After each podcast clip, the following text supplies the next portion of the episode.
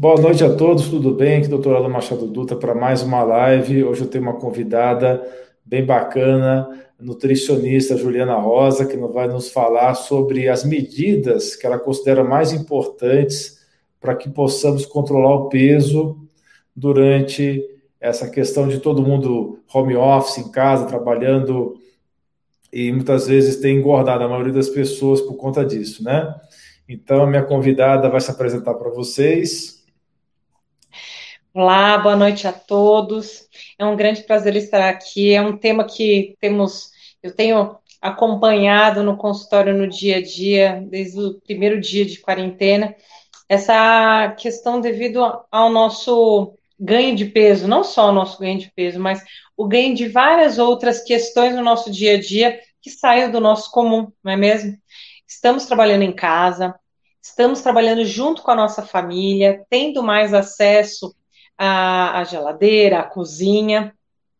É, muito das vezes, se nos deparamos para fazermos a nossa própria refeição e organizar também a nossa própria família também para isso e acabou acarretando situações de ansiedade, algumas vezes de estresse, situações que nos levaram, algumas vezes, a algumas escolhas alimentares que favoreceram ganho de peso. Nós sabemos que o controle de peso não é só simplesmente falar sobre alimentação, ele é multifatorial. Então, estou muito feliz aqui para poder falar um pouquinho com vocês sobre essa temática, essa nova dinâmica no home office, né, junto com o doutor Alain Dutra. Eu digo que é, nessas, nesses 14 anos de estrada de nutrição, eu pude acompanhar um pouco das transformações, não só da sociedade, mas também da nutrição. Cada vez mais nós sabemos que não é só simplesmente prescrever alimento ou como se alimentar, mas organizar toda essa dinâmica da recepção do alimento no nosso organismo e organizar também em relação ao metabolismo para que ele possa, sim, é, trabalhar a nosso favor. E é um desses pontos que hoje eu vou falar com vocês, como a gente melhorar o nosso metabolismo, favorecendo assim um melhor controle de peso. Muito bem. Eu posso te pedir um favor para você ficar um pouquinho mais para a sua esquerda? Ah, aqui é. Agora eu vi. Isso, isso. Aí você fica mais centralizada, né? Então, hoje o pessoal está realmente é, exagerando na alimentação, está comendo quantidades exageradas e sempre optando pelos alimentos mais calóricos, mais ricos em carboidratos refinados. Muita gente está abusando da bebida alcoólica, né? Por conta de estresse, também por ter talvez mais fácil acesso né, às bebidas alcoólicas.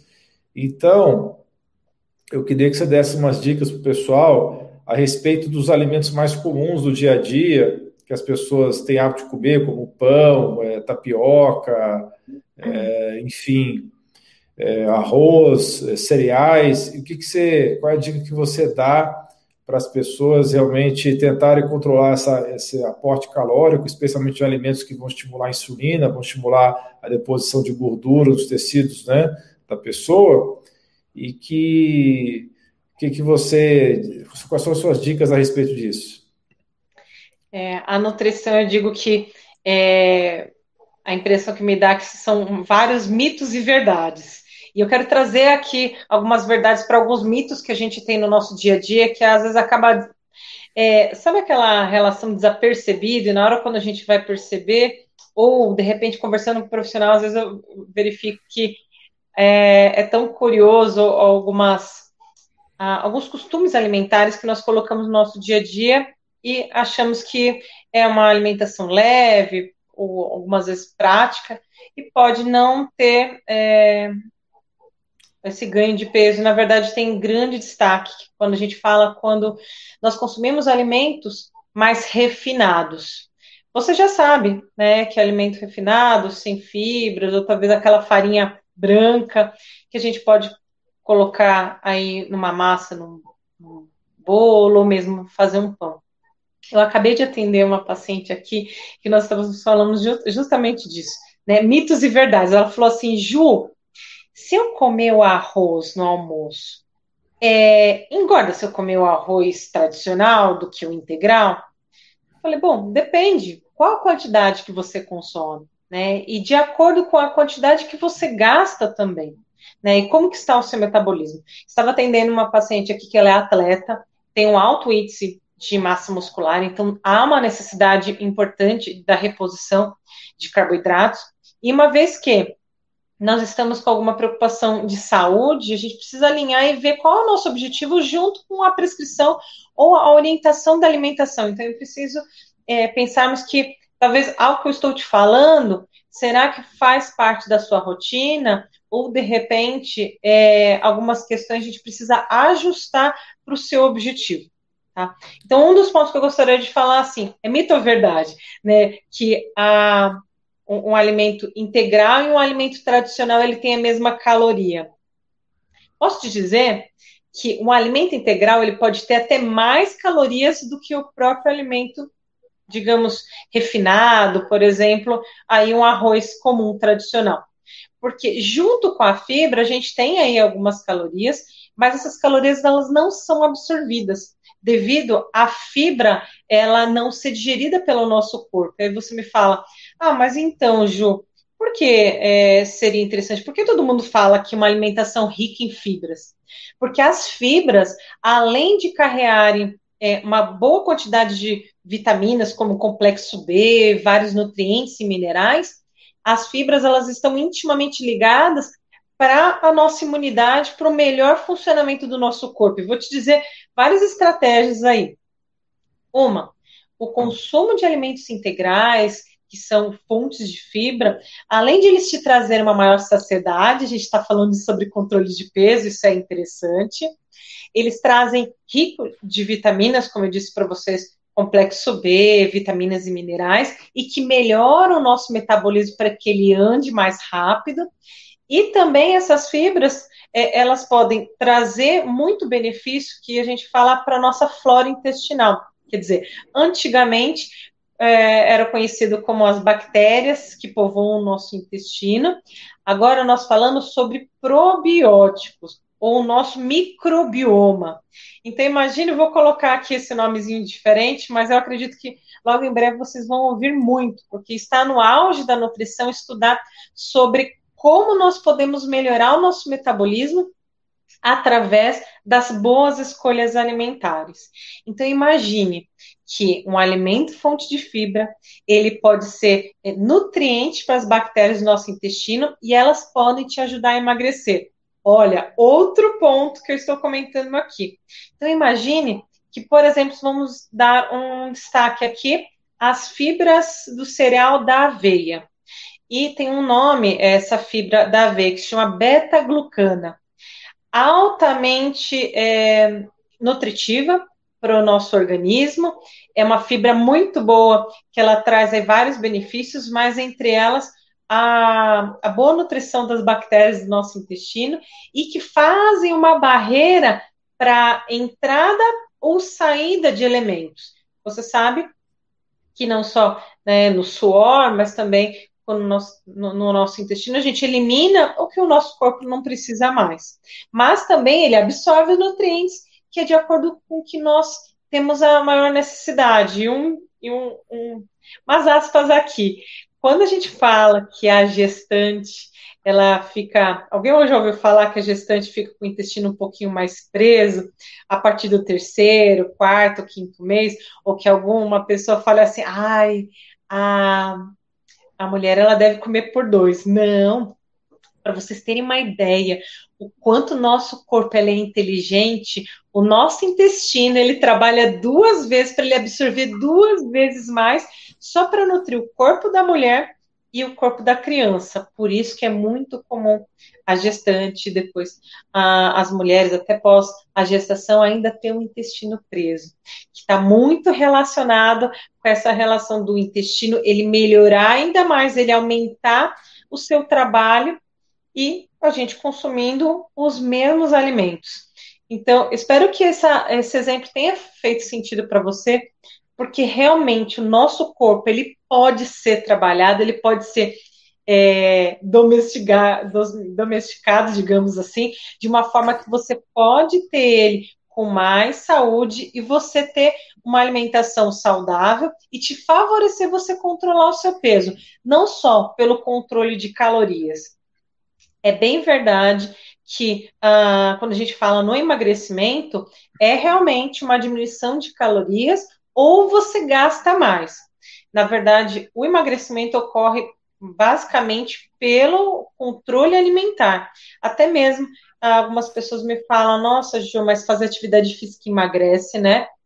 Negativo. Ela pode te ajudar em várias questões do seu metabolismo, pode te ajudar no gasto, mas o que realmente vai fazer com que você tenha um melhor controle da sua alimentação é através da alimentação do controle calórico e você fazer o seu metabolismo ele andar a seu favor. Então hoje aqui quero falar um pouquinho dessa parte do intestino, mas a gente tem outras estratégias que a gente pode modular o nosso corpo e ele fazer é, o nosso metabolismo a nosso favor, assim ajudando no controle de peso. Inclusive, doutor, ontem eu baixei o seu e-book falando sobre a saúde intestinal. Eu não consegui ler tudo. E só queria te agradecer, parabéns pelos ótimos conteúdos que tem compartilhado aqui. Eu tenho certeza que eu estou aqui compartilhando um pouco de conhecimento, mas eu aprendo muito com você. Então, é, aí eu compartilho aí essa pergunta com o doutor. O que você tem visto no dia a dia no consultório que pode verificar alguma melhora ou algo que não está sendo muito assistido, muito olhado com uma certa calma para que a gente tenha realmente esse controle de peso. Muito bem, muito obrigado pelas suas palavras gentis, né? A gente tenta fazer o melhor aí, conteúdo de qualidade para as pessoas que estão precisando. Então, a respeito da minha pergunta, também que eu vou tecer alguns comentários. Você falou muito bem do caso do atleta. O atleta é um caso muito específico, né? A pessoa que tem um alto rendimento, que tem uma prática esportiva muito frequente, ela vai gastar muito em repouso e vai gastar muito também durante a atividade física. A gente sabe que quando a pessoa ganha massa muscular, o tecido muscular é muito demandante do ponto de vista metabólico. Então, quanto mais gramas de músculo você tem, é, geralmente você mais gasta em repouso. Então, por isso que é tão importante para homens e mulheres, e eu escuto isso muito de mulheres que falam assim: ah, doutor, mas eu não quero ficar fortuda, eu não quero ficar cheio de músculos e isso o quê.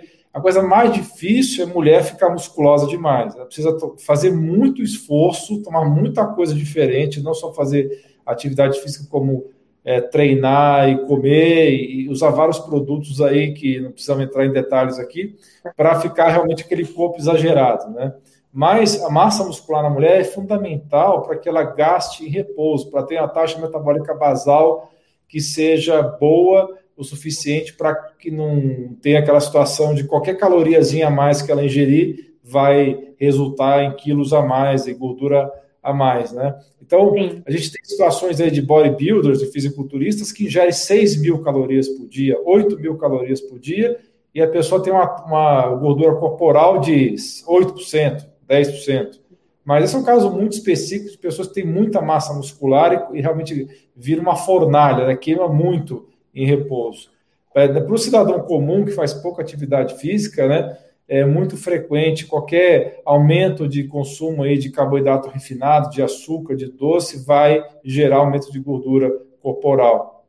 Vai gerar uma resistência insulínica, vai gerar, então, uh, inflamação crônica. Então, é muito importante que a pessoa que está em casa, que está muitas vezes isolada e que não está fazendo atividade física, porque abre e fecha academia, já aconteceu duas vezes de abrir e fechar a academia, e a pessoa não se sente motivada, seja por medo do Covid, ou seja, por conta dessa situação de abre e fecha, acaba não indo, não frequentando a academia, e então começa a ingerir é, mais ainda produtos refinados, é, base de farinha, né, base de massa, biscoito, bolo, torta, pizza, macarrão, e é, ingerindo mais bebida alcoólica, que também é mais caloria, e a pessoa vai acumulando tecido gorduroso. Né? Somado a isso, com hábitos de sono ruim, a pessoa dormindo mal, porque está estressada com a pandemia, Somar isso, a pessoa é, começa a ficar também é, não se preocupando com as técnicas de relaxamento, de meditação, de mindfulness. E isso o microbioma intestinal começa a alterar da pessoa, né, como você estava comentando. Né? Então, ela começa a desenvolver bactérias no intestino que vão ter predileção pelo carboidrato refinado, pelo açúcar, que vão gerar mais energia ainda, porque a gente sabe que 10% da energia que a gente consome no dia a dia vem das bactérias que estão metabolizando é, todo o alimento que cai no intestino. Então, a desbiose intestinal realmente é um assunto muito importante que está diretamente ligado à obesidade. Tem experimentos aí antigos com ratinhos, né? Não, não tão antigos, de alguns anos atrás, que é, eles trocaram a flora bacteriana do rato gordo pela flora bacteriana do, do rato magro, e sem mexer muito na dieta, e o rato que era magro ficou gordo e vice-versa, né?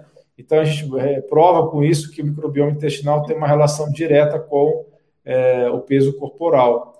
Então, para a pessoa comum, que não é atleta, que não tem uma atividade física é, muito é, intensa, é muito importante que ela observe uma dieta low carb e que tente fazer pelo menos exercício dentro de casa. Se não puder fazer exercício é, fora de casa, tem medo de se expor, a gente, cada um tem uma tolerância nessa esse medo do, da pandemia, tem gente que não quer nem sair, uh, nem andar fora de casa, né, ao ar livre, você não está em, em, nenhum lugar com um monte de gente, não está é, em aglomerações, mas mesmo assim muitas pessoas têm medo de contrair a doença, então acaba ficando dentro de casa. Então, nesses casos, precisa você fazer um programa aeróbico né, dentro de casa. É, abre um canal do YouTube de pessoas que ensinam a fazer exercícios com toalha, exercícios né, com itens domésticos de fácil acesso, fazer uma aula de, de pilates, tem muitos professores dando aula de pilates online, e é verdade que você não consegue compensar, como você falou, Juliana, você não consegue compensar é, a dieta ruim com atividade física. Você tem que fazer muita atividade física desproporcionalmente para poder compensar erros alimentares. Então, isso pode funcionar até num atleta, numa pessoa que treina seis, oito horas por dia. Mas para uma pessoa comum, não é uma hora de academia, não são duas horas de academia, mesmo que faça quase todo dia, que vai compensar uma dieta errada. Então, precisa fazer realmente é, é, 80% é dieta e 20% é atividade física. Então, a não ser em casos muito específicos, como eu falei, do bodybuilder, do fisiculturista, mas aí entra outras questões hormonais, né? As, as pessoas para chegar naquela massa muscular enorme precisam é, demora muito, além de demorar, é muito, usa muito também anabolizante para chegar naquele ponto, né? Então são situações bem específicas que a gente não pode generalizar para 99% da população. Né? Quer fazer alguma consideração? Quero sim. E falando sobre até o organismo, né? A gente colocando o organismo do atleta, de uma pessoa comum. Quando nós temos uma maior é, densidade de massa muscular através do exercício, ou até mesmo que eu falo, né? A partir dos 25 anos, nós estamos perdendo a massa muscular muito pouco, mas a gente já começa o processo de envelhecimento.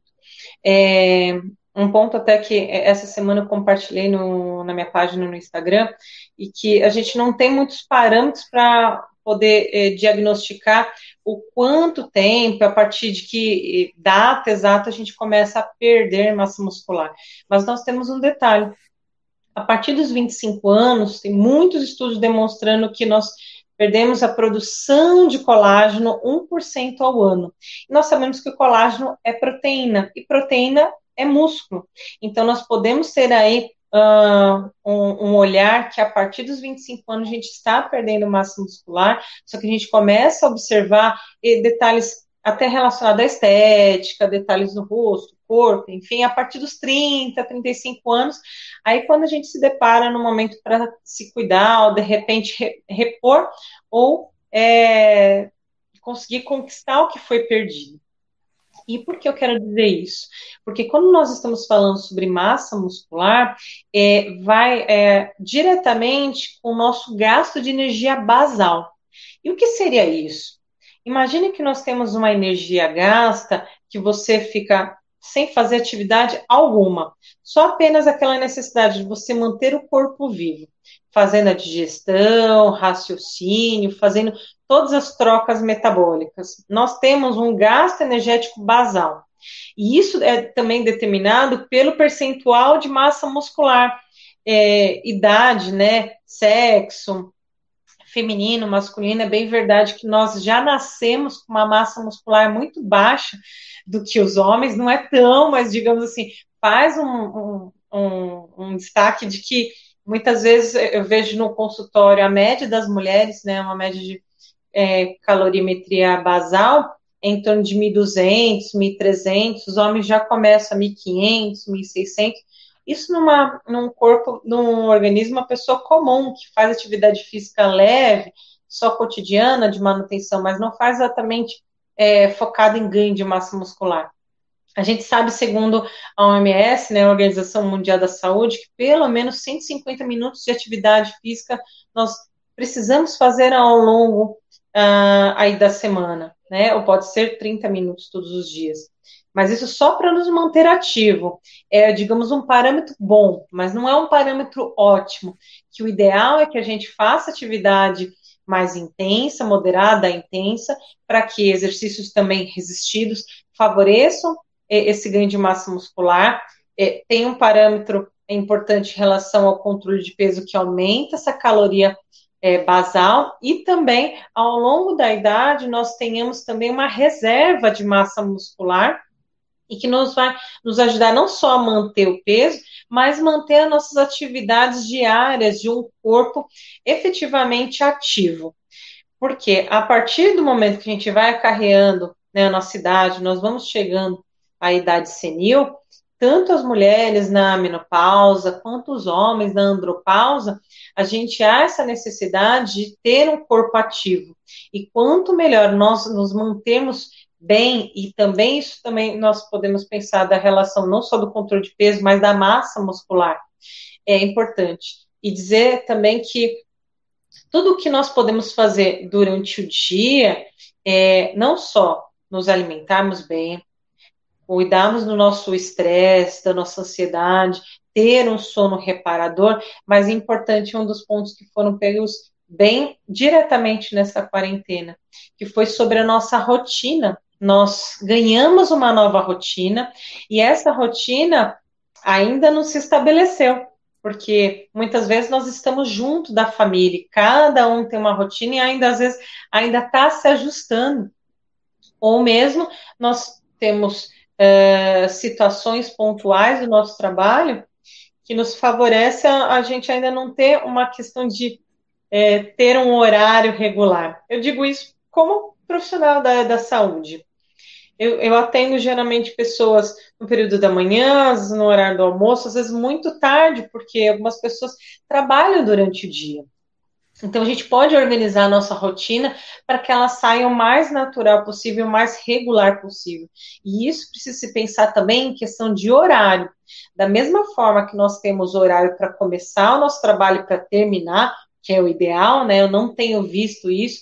Muitas vezes a gente tem horário para começar, a gente não tem horário para terminar o nosso trabalho. Isso acaba impactando diretamente sobre a nossa alimentação, sobre os nossos hábitos de vida e é importante, sim, nós temos nosso período de descanso e, e que nós podemos ter esse autocuidado, para que nós possamos, no nosso próximo dia, ter uma paz e com uma melhor regularidade, cuidarmos das atividades, inclusive a atividade da alimentação, de você ter um tempo para organizar o que você vai se alimentar.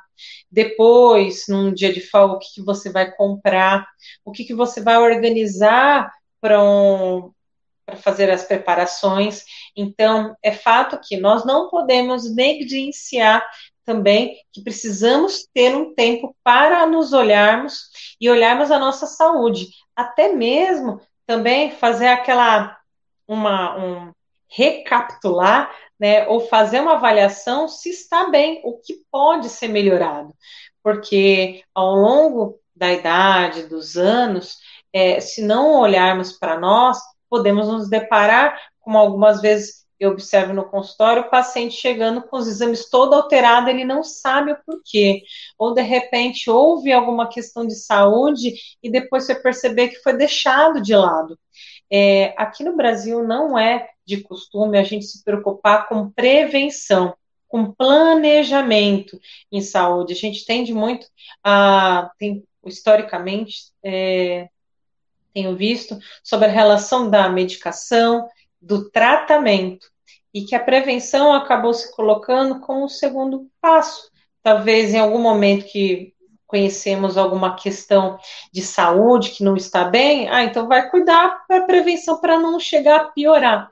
Não, a gente pode cuidar antes mesmo do que a doença se instale. Uma vez que a doença se instala, a gente precisa trabalhar essa questão interna nossa e principalmente quanto a tratamento. Daí a gente precisa tratar, tratar essa doença, ou quer seja essa situação, ao longo da vida.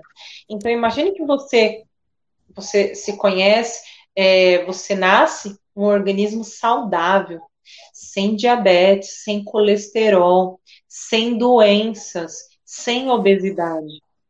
E nós vamos, ao longo dos dias, é, e ao longo do, do passo do envelhecimento natural, nós precisamos de mais tempo também para fazer essa manutenção.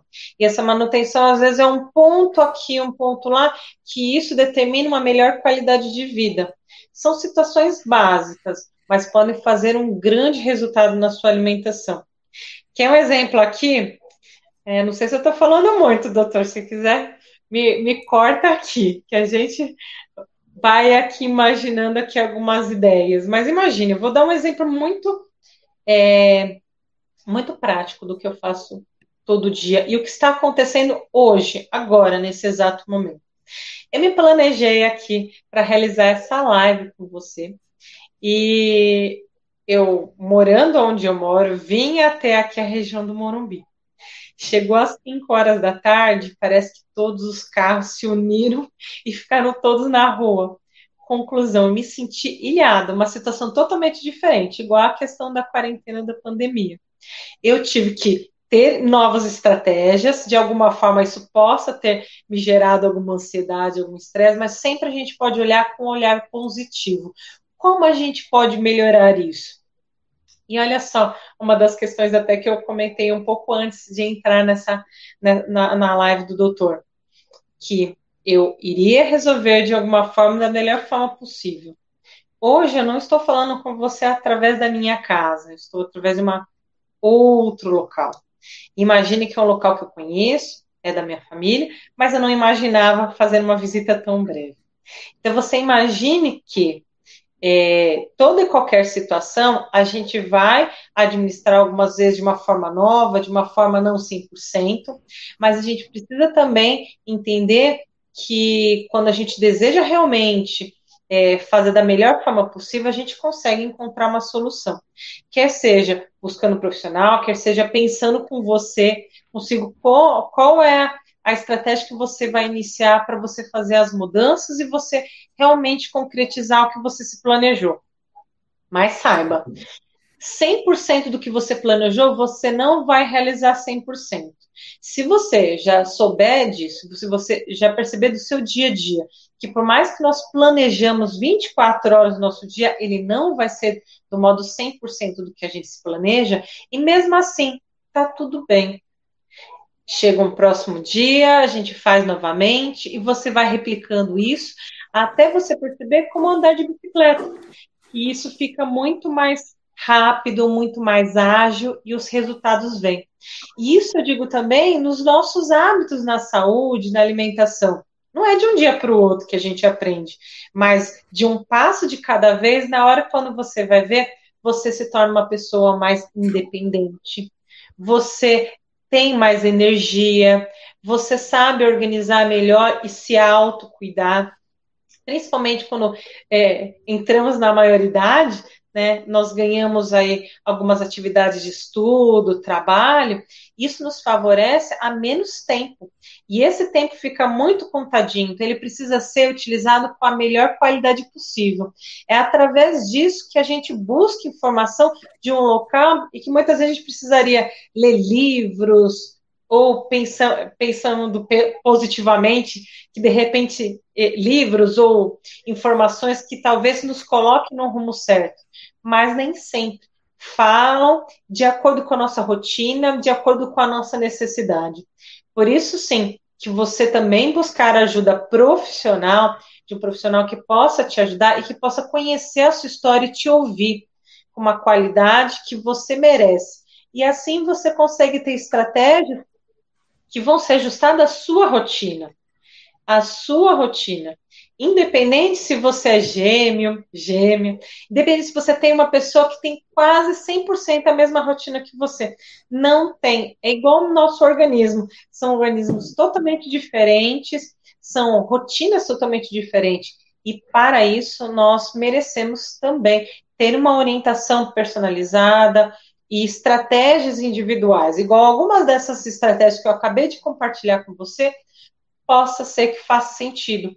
Algumas, para algumas outras pessoas aqui, vão fazer sentido e tudo bem. São estratégias que vão ser colocadas de acordo com a sua necessidade.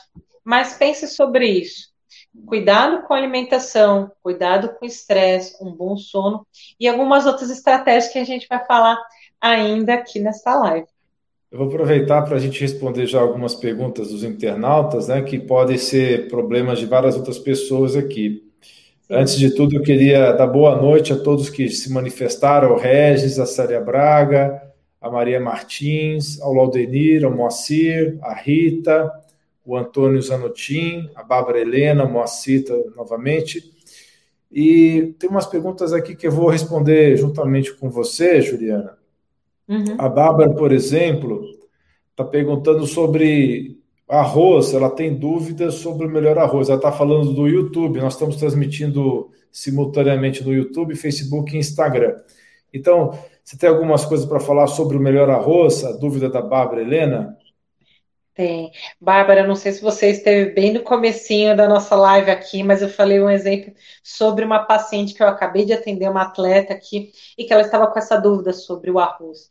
É, quando a gente coloca qualquer cereal, e o arroz ele é um cereal, né, a gente pode colocar isso como exemplo de vários outros alimentos, como farinhas, outros tipos de cereais. O alimento integral, além de ele ter é, fibras que vão te trazer vários benefícios para a saúde, ele também está junto dele, dessa composição, essa estrutura alimentar, vários nutrientes que podem melhorar o seu metabolismo, esse metabolismo mais rápido, melhorar a sua imunidade. Então, portanto, um momento tão importante como o nosso, então, é, busque sempre alimentos mais integrais. E sobre o arroz, pense assim: será que a quantidade que você está consumindo faz sentido, está de acordo com a sua necessidade orgânica? Será que é, essa quantidade que você consome está te favorecendo para uma manutenção do peso ou está além da sua necessidade? Pense sobre isso, de repente você passar uma avaliação nutricional e poder conhecer não só este ponto, mas outros que pode estar favorecendo. É, vou fazer só, vou fazer só umas, umas pequenas observações. Primeiro que você falou é verdade, o arroz integral e arroz branco tem uma diferença muito pequena de índice glicêmico, né? Então, a, a, grande diferença dos dois é realmente nutrientes. Né? O arroz integral vai ter bem mais nutrientes do que o arroz branco. Então, não adianta usar o arroz integral como substituto do branco só por conta das calorias, ou isso não vai fazer muita diferença. Mas o arroz selvagem, é, que não é tão comum, não é tão frequente, o arroz negro, o arroz vermelho, é um pouquinho diferente, né? Porque ele tem muito, tem aquela casca do arroz vermelho, do arroz negro, né? E acaba tendo metabolismo mais lento, né? Um índice glicêmico menor, não é, Juliana? Sim, e eu particularmente, como nutricionista, eu amo as cores. Então, o prato colorido é um prato saudável. Então, se você buscou um igual o arroz vermelho, que ele é extremamente é, aromático, o selvagem, que ele é um pouquinho mais fininho, comprido, eles têm uma maior quantidade de fibras. A quantidade de nutrientes está muito relacionada também com a coloração. Né? Então, alguns você pode ter mais minerais ou mais vitaminas, mas pense assim: o alimento já sendo integral é um grande passo para você estar se alimentando de uma forma saudável. Maravilha. Tem uma pergunta aqui do Moacir Afonso também. Doutor, faço hormônio terapia de três em três meses, estou engordando muito. E aí, o que faço? Mas assim, sem conhecer o seu caso, eu não vou conseguir te responder com muitos detalhes, mas uma dica que eu vou te dar. Provavelmente está tomando uma dose, tô, supondo seja testosterona, essa hormonioterapia, tá? Já que você é homem. Então pode ser que você esteja aromatizando, tá? Para estradiol, e esse estradiol está contribuindo para você estar engordando, tá? Pode ser que a dose dessa testosterona tem que ser ajustada. Eu não gosto de fazer três em três meses. Provavelmente você está usando um destilato de testosterona, que é o Nebido, e esse que é o que se usa de três em três meses, eu particularmente gosto de usar testosterona injetável semanal, tá? Eu não uso muito um desilato de testosterona, tá? Então tem que fazer alguns ajustes aí, talvez usar um inibidor de aromatase, aí sem esses detalhes eu não poderia te dar mais informações. É... A Elza está fazendo um comentário aqui que ela adora a farela de aveia, né? Farela de aveia também é muito nutritivo, né, Juliana? Muito. O farelo de aveia tem uma fibra chamada beta-glucana, que é nutriente principal das nossas bactérias do nosso intestino. E é uma, uma ótima barreira, né, ao nosso intestino, tanto para a gente eliminar o que precisa ou para absorver o que realmente o nosso corpo ele necessita. Nossa, tem vários benefícios, ainda mais que a aveia tem silício orgânico, que é um dos nutrientes que está nessa matriz celular, faz muito bem para a matriz do nosso colágeno, e que não só a saúde nossa pele externa, mas a pele do nosso intestino, né? Hoje é o dia dele, de eu falar sobre ele.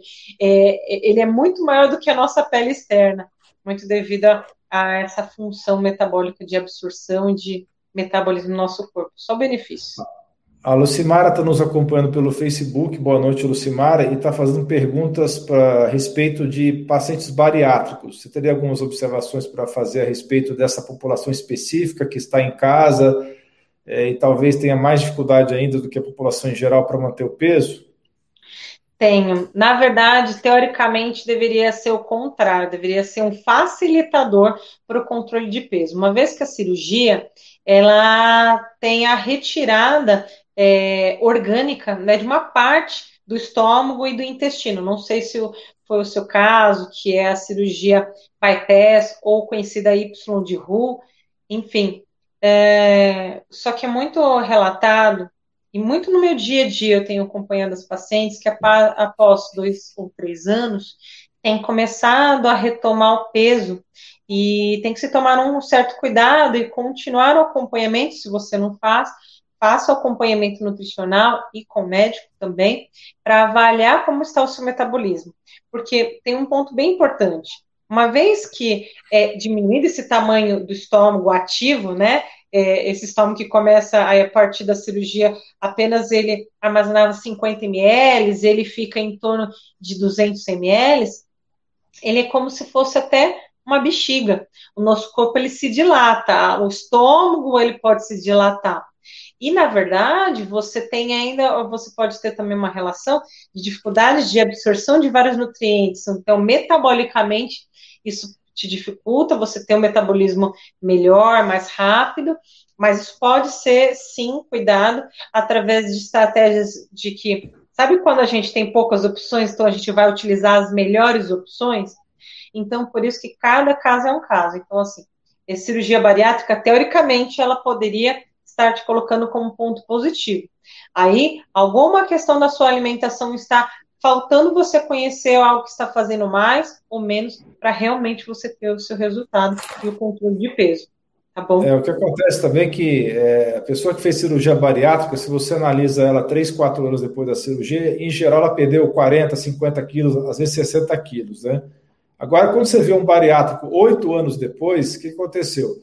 Ela mesmo tendo feito bypass, tendo tirado uma parte do estômago, muitas vezes aquele coto gástrico deu tempo dele dilatar e muitas vezes a pessoa não tratou a compulsão alimentar dela. Então, isso depende muito da fase que ela está depois da, da, cirurgia bariátrica. Eu conheço muitos pacientes que fizeram bariátrica e voltaram a engordar. Eu diria aí que, se fosse chutar o um número, acho que 40% das, dos pacientes que fazem bariátrica pelo menos uns oito anos depois da cirurgia, volta a ficar obeso. Então, isso é uma coisa complicada por conta da questão é, da compulsão alimentar, que muitas vezes esses pacientes não são é, tratados a respeito disso antes de fazer a cirurgia. É, olha, olha, só esse comentário aqui. Boa noite, Animari, está falando de Santa Catarina. Vamos responder aqui uma pergunta do, do, do Instagram. O pessoal do Instagram, boa noite também. Boa noite, Rose, Auri Honorato, Maria Assunção.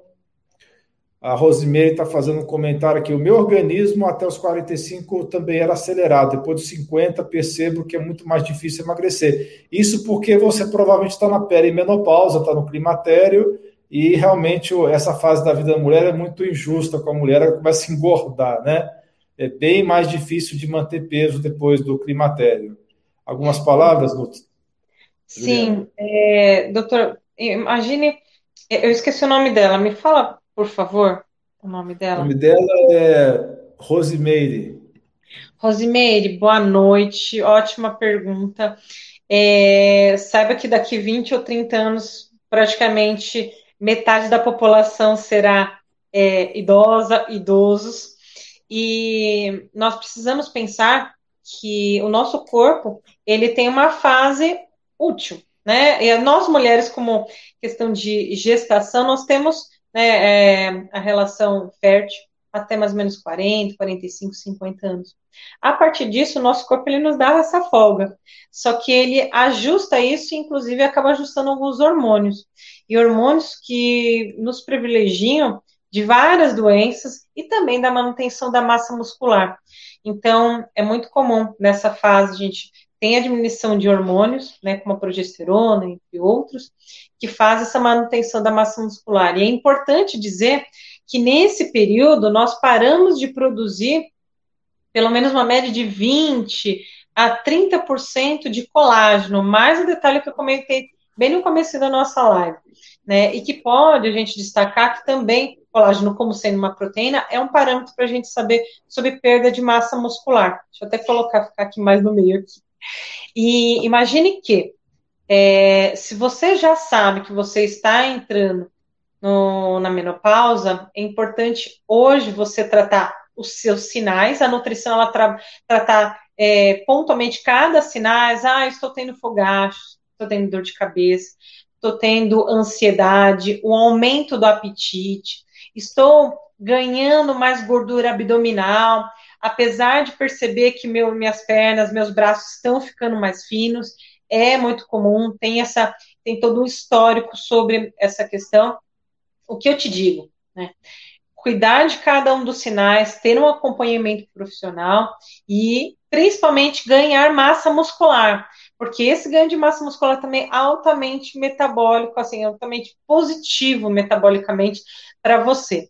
Não só porque o músculo vai te trazer melhor segurança, quanto se a gente pode pensar até mesmo andar, mas uma melhor harmonia corporal e ajuda muito em relação ao nosso metabolismo, melhora até em relação ao funcionamento intestinal, controle de hormônios do bem-estar, favorece a melhor produção de hormônios do bem-estar, diretamente ligando com o nosso, com as nossas escolhas, com as nossas escolhas alimentares, tá? Então imagine que é, essa questão hormonal tem que ser tratada, né, junto com o doutor, junto com é, a medicina, e a questão alimentar do que você está sentindo, até mesmo de alguns sinais, pode ser melhor modulada através dos alimentos, tá?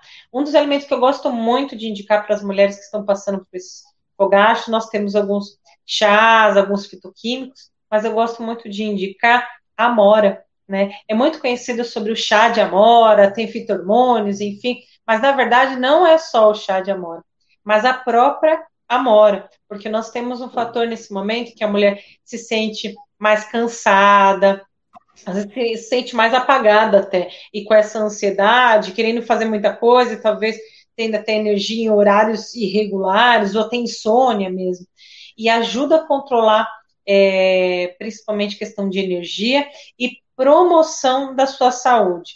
Frutas vermelhas, maior colorido, fazendo com que o seu intestino funcione legal, verificando a sua necessidade de colágeno ou outras substâncias que podem estar faltando, ou uma necessidade maior devido ao momento que você está passando. Tá bom? Tem um comentário, dois comentários interessantes aqui, um do Instagram e o outro aqui do, do YouTube. Primeiro eu vou ler no Instagram. Comentário do Cador, acho que é Cadorlini. Ele está tá respondendo a um outro internauta aqui, o Márcio. Bem isso, acredito que seja uma somatória mesmo. Sempre fiz muito exercício cuidei muito da minha alimentação e hoje, com 50 anos, tenho muita massa muscular. É isso que a gente estava falando. A pessoa cuidou, criou massa muscular e dessa maneira ela consegue hoje ter uma velhice com mais facilidade, assim, acumulando menos gordura. E outro comentário aqui da Vanilce no YouTube, ela tirou trigo, leite, açúcar, alimentos industrializados há 10 meses e perdeu 50 quilos, porém perdeu muita massa muscular. O que, que deve ter acontecido? Você cuidou realmente de reduzir o carboidrato, mas esqueceu de cuidar com a atividade física para manter essa massa muscular, né? Então seria interessante você fazer agora pilates ou musculação, outro tipo de exercício de força, de resistência, para poder voltar a ganhar essa massa muscular, certo? Vou só comentar sobre isso, doutor, que faz muita ligação do que uma outra pergunta aqui sobre a cirurgia bariátrica, né? Todo qualquer emagrecimento que ocorre muito rápido, da mesma forma do que a pandemia que a gente descobriu e a gente começou a se organizar, às vezes no início acaba tendo aqueles ajustes, o corpo ele demora para fazer esses ajustes. Então, na dúvida, na falta de glicose, de carboidrato, ele utiliza do próximo do próximo substrato. O que tem disponível se não tem carboidrato? Ele tem dois tipos. Ele tem a gordura e ele tem a massa muscular. Só que a gordura é uma das últimas a ser mobilizada. O nosso corpo utiliza a gordura como reserva. É como se a gente estivesse colocando um monte de é, roupas de frio no nosso armário. Primeiro a gente vai utilizar a roupa da cama, a nossa roupa, enfim. Então, nós temos várias estratégias antes para chegar até a gordura. E nesse meio de caminho, a gente acaba utilizando a massa muscular. Então, o emagrecimento rápido, eu digo rápido, um parâmetro de homens acima de 5 quilos, mulheres acima de 3 a 5 quilos, há uma grande tendência a você estar perdendo massa muscular. E eu digo que quem faz cirurgia bariátrica, boa parte desse peso não é só de gordura. Tem uma grande massa muscular que é perdida e não é reposta porque não se tem isso muitas vezes nos protocolos. Então, por isso é importante você acompanhar toda a equipe multidisciplinar, porque cada uma das peças, cada um que eu digo dos profissionais, tem uma, uma parte dessa colcha de retalhos para melhor te orientar. Uma vez que você emagreceu 50 quilos, parabéns, de verdade. Você, eu tenho certeza que é, muitas mudanças você fez, você foi dedicada, mais dedicado, mas que isso também faltou você avaliar, ajustar esses alimentos ao longo do dia para que houvesse uma perda de massa muscular menor, tá? E é possível sim emagrecer e manter a massa muscular? Sim. Nós temos uma janela de oportunidades de alguns horários e de momentos que a gente precisa ter uma leve ajuste, não só de macronutrientes, mas também de micronutrientes para fazer essa manutenção. E é possível você agora ganhar essa massa muscular ou pelo menos melhorar até a questão de força, tudo através de estratégias é, alimentares e, por que não, fazendo atividade física. Converse também com o personal. E isso vai te ajudar muito. O Euler fez um comentário aqui de que ele perdeu 20 quilos por conta de não estar tá treinando, né? Esse aí tem uma genética que é do tipo de emagrecer com facilidade. Então ele parou de treinar na, na, na pandemia e acabou perdendo 20 quilos em vez de ganhar aquilo, né? Por causa da, da falta de treino. Então, por isso que é tão importante você usar as duas estratégias em conjunto, né? Alimentação e atividade física, inclusive para você não perder peso perdendo massa muscular. Porque se você faz atividade física, você vai estimular o músculo e aí você não vai ter essa perda muscular que a outra comentou aqui para nós, né? Tem uma pergunta aqui no Instagram da Lunaturopata. O que, que, você acha do uso da triodotironina junto com a levotiroxina para quem tem hipotiroidismo e o uso de Lugol de uso contínuo? É, indica como muitos profissionais? Então, em relação ao Lugol, é, eu, eu, tenho um pouquinho de cuidado com o Lugol. Eu acho que o Lugol é uma estratégia bem interessante para quem tem intoxicação de metais tóxicos, também tem ação anti-câncer, tem várias ações interessantes do Lugol, ação anti-infecciosa, tanto com bactérias, vírus quanto é, fungo. Porém, quem tem Hashimoto e mulher é muito frequente Hashimoto, tem que tomar um especial cuidado com o Lugol, porque cerca de um terço das mulheres que têm Hashimoto que utilizam o Lugol pode ter uma piora da tiroidite, tá? Em relação ao T3, é um assunto muito polêmico, tem muitos endocrinologistas que condenam o uso do T3, é, dizem que não deve utilizar, e isso é uma grande polêmica. Eu nunca tive problema com o T3, mas eu sempre usei o T3 de forma responsável. Eu vejo muitos profissionais usando o T3 é, em doses exageradas, do jeito errado, não entendem direito a fisiologia e acabam tendo resultados não esperados e viram alvo para pedrada, né? De, de, de endocrinologista que não gosta de usar T3, tá? Então, realmente, o uso T3 é adequado sim se for feito de uma maneira correta, com os parâmetros corretos, tá? Então, acho que eu já respondi todas as perguntas que ela, que ela fez aqui.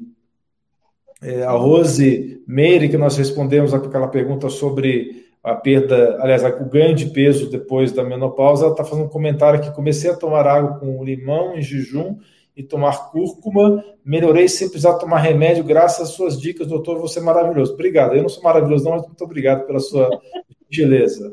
Tá bom, obrigado. É... Uma boa estratégia seguindo, porque não? Já começa aí a olhar a saúde de uma forma mais natural, né? É isso mesmo. Com certeza. A Joselane está fazendo aqui um comentário. Uh, por que o FSH com 37 continuar a menstruação é assim mesmo? É assim mesmo que você está no climatério, Joselane, você não está ainda no, na menopausa. Por isso que você está com FSH alto e ainda está menstruando, tá? Uh, eu já tomei extrato de amora e simicifuga, é uma coisa que eu uso bastante. Você comentou da amora, eu utilizo a simicifuga, eu utilizo o Don Quai, que é a, também que é a Angélica Sinensis e uso muito licorice também para esses sintomas de fogacho. Então, ela, ela, já tomou extrato de amora e ajudou nos fogachos e batimentos acelerados. E realmente ajuda, porque eu utilizo bastante também essa planta. Muito bom, muito bom. Eu digo que quando é, nós estamos nesse momento do nosso corpo, o que a gente precisa é trabalhar algumas, alguns pontinhos e desinflamar ele. O corpo nosso ele é perfeito. É só a gente administrar boas opções, boas escolhas, bons pensamentos também, e que o nosso corpo ele se ajusta. E claro, é, a natureza é maravilhosa. Nós temos muitas opções aqui no Brasil para utilizar fitoterápicos, chás e próprio alimento. Eu, como Nutri, eu sempre tento puxar para o alimento, eu acho mais gostoso, né? Para quem está perguntando o nome da doutora Juliana Rosa, nutricionista, tá? Que está falando para nós hoje, hoje, nesse momento, tá? Para quem está perguntando aqui no Instagram. A Jandilene está fazendo um comentário que os carboidratos em forma de farináceos são bombas. É verdade, concordo, tá? Se você for comer carboidrato, por favor, coma os carboidratos que eu recomendo, que é batata doce, batata inglesa, tá, tá valendo até arroz se você tiver metabolismo suficiente para consumir arroz, né? E lógico que respeitando as quantidades. Uh, que mais aqui nós temos de dúvida? Ah, tá, dúvida da nutrição, saúde sempre. Pergunta: quem retirou a tireoide pode tomar Lugol?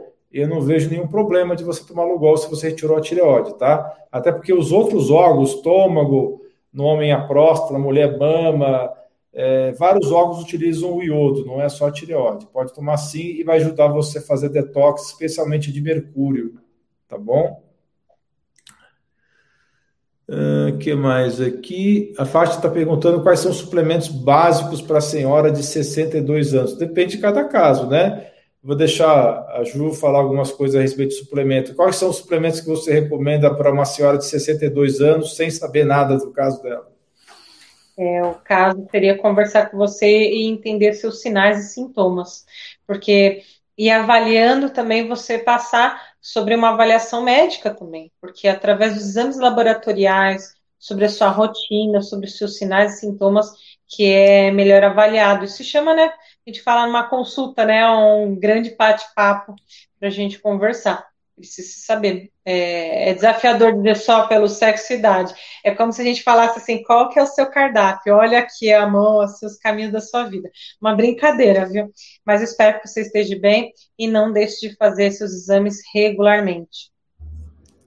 Olha, Fátima, para você não ficar assim sem uma resposta, eu vou falar assim, o que é mais comum, tá? O que, que é mais comum é de deficiência? A mais comum é vitamina D, é ômega 3, é magnésio, é zinco, é selênio, tá? Esses são os mais comuns. Quer dizer que é o seu caso específico? Não. É, o ideal é você fazer exames, tá? Para poder verificar. Pode ser que seu zinco esteja alto, não seja baixo, a maioria está com o zinco baixo, mas pode ser que você esteja com o zinco alto, pode ser que seu selênio esteja alto, porque você come muita castanha, pode ser que seu ômega 3 não esteja baixo, porque você come peixe com frequência ou come é, carne de origem orgânica, do que o animal comeu é, pasto. Então tem, tem que ver caso a caso, tá? Mas essas são as mais, as coisas que eu mencionei são as mais comuns. É, deixa eu ver, tem uma pergunta aqui da Marta Ferreira no Instagram. Tenho tiroidite Hashimoto, nódulo na mama e mioma. O Lugol para mim ainda assim é ruim. Minha irmã sumiu com nódulo só com o Lugol. Cláudia, sim, o Lugol é muito bom para tirar nódulo, tá? Mas se você tiver tiroidite Hashimoto, é, eu recomendo que você utilize iodo kelp, iodo de alga, tá? Em microgramas e não a dosagem do Lugol, que é miligramas, tá? Porque duas gotas de Lugol emitem 13 miligramas de iodo. Então, recomendo, se você tem Hashimoto e ainda está em atividade, que não utilize o Lugol. Agora, se você tem Hashimoto já bem controlado, talvez você possa pensar em fazer o Lugol. Aí tem que ver caso a caso, ok? O uh, que mais aqui?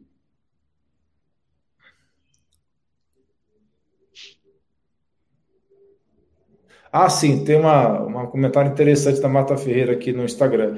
A ginecologista me disse que não posso fazer reposição nem natural com a mora. A mulher, a gineco dela é contra a mora, inimiga da mora, entendeu? Não sei por que ela é inimiga da mora, tá certo? Então... É, eu não consigo pensar em nenhuma razão para ela não querer que você use a mora. Tá? Eu não conheço nenhum estudo que fala que a mora dá câncer de mama, tá certo?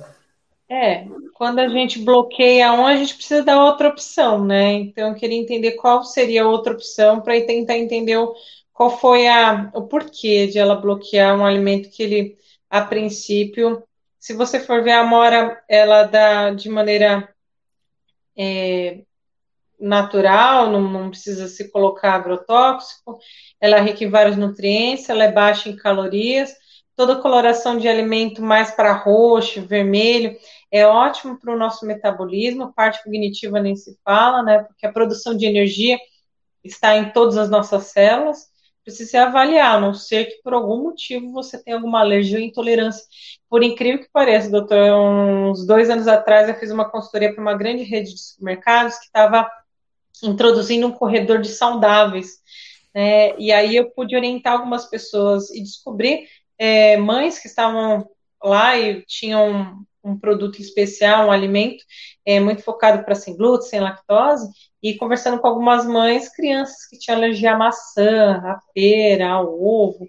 Então, imagino que pontualmente, de alguma forma, só se você tivesse alergia ou intolerância. Do mais, é avaliar qual que, qual que foi a terapêutica. Né? E Doutor, e eu gostaria de agradecer muito a atenção de todo mundo aqui dessas perguntas. Eu acho que é, é tão importante a gente dizer o quanto a gente pode é, cuidar da nossa saúde de uma forma saudável, de uma forma mais leve, buscando informação correta, não fazendo testes no seu corpo, mas quando um profissional orienta, buscar o porquê, né? E conversar também. Eu acho que a gente precisa ser, sim, é, é, curioso e falar na, ou não, é, precisa ter qual é o não, qual é a resposta disso, para que você não fique nessa é, nessa dúvida, né? E talvez algo que você esteja deixando de fazer e poderia te ajudar muito. Né? Doutor, eu estou aqui é, pensando que eu tenho meu outro compromisso, estou aqui naqueles dois minutos finais. e eu tô achando que a gente vai marcar uma outra live, porque tem muito conteúdo bom aqui, muitas perguntas boas aqui. Eu só vou responder então mais duas perguntas e vou liberar você para o seu compromisso. A Cláudia está perguntando, doutor, ferritina de 24, o que fazer? Então, é, não está tão baixa assim sua ferritina, seria bom aumentar um pouquinho. Eu acho que para a mulher uma faixa boa de ferritina é por volta de 40, tá? Então, você pode tanto repor com ferro, bisglicinato, que é o ferro quelato, é, pode também usar é, a combinação de ferro com vitamina C, que aumenta a absorção de ferro. Algumas pessoas falam que a vitamina C com ferro não é uma boa combinação, porque pode aumentar o estresse oxidativo, tá? Só que eu consultei uma das bíblias da medicina nutricional, que é o Dr. Alan Gabe, e essa fonte não me diz que essa associação de vitamina C com ferro seja prejudicial, tá? Então eu prefiro seguir essa, essa fonte. É, só para a gente destacar, o, a vitamina C ela vai ajudar no caso do ferro, que a gente tem dois tipos de ferro, ferro M, que é uma configuração química que é muito próxima do que o nosso sangue, do nosso corpo, que isso vem, o ferro M vindo principalmente de origem animal, e o ferro não M, que é uma configuração química, na verdade, que vem geralmente de origem vegetal, de feijões, verduras escuras, e a vitamina C, ela melhora a absorção, que a gente chama de biodisponibilidade, ela melhora a biodisponibilidade para que realmente seja absorvido e metabolizado. Então, e também são duas substâncias que são metabolizadas em meio líquido, é diferente do que gorduras, outras. Então, se o corpo ele não utiliza, a tendência é ele eliminar também. Perfeito, tá? Então acho que tá bom assim, a gente pode encerrar por agora. Eu acho que vou ter que fazer uma live só para responder dúvidas das pessoas, porque realmente sempre todas as lives que eu faço tem muita dúvida e sempre deixo muito a desejar e eu acabo devendo a, as respostas das pessoas. Vai ser bom também tá?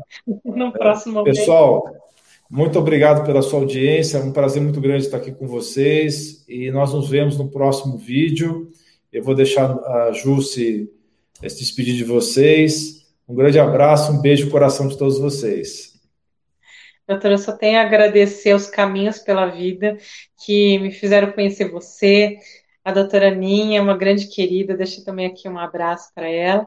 E quero aqui convidar você que deseja saber um pouco mais sobre dicas de alimentos e receitas práticas, a visitar minha página no Instagram, Nutri Juliana Rosa, e te dizer que é possível sim você ter uma alimentação saudável, você comer de tudo um pouco.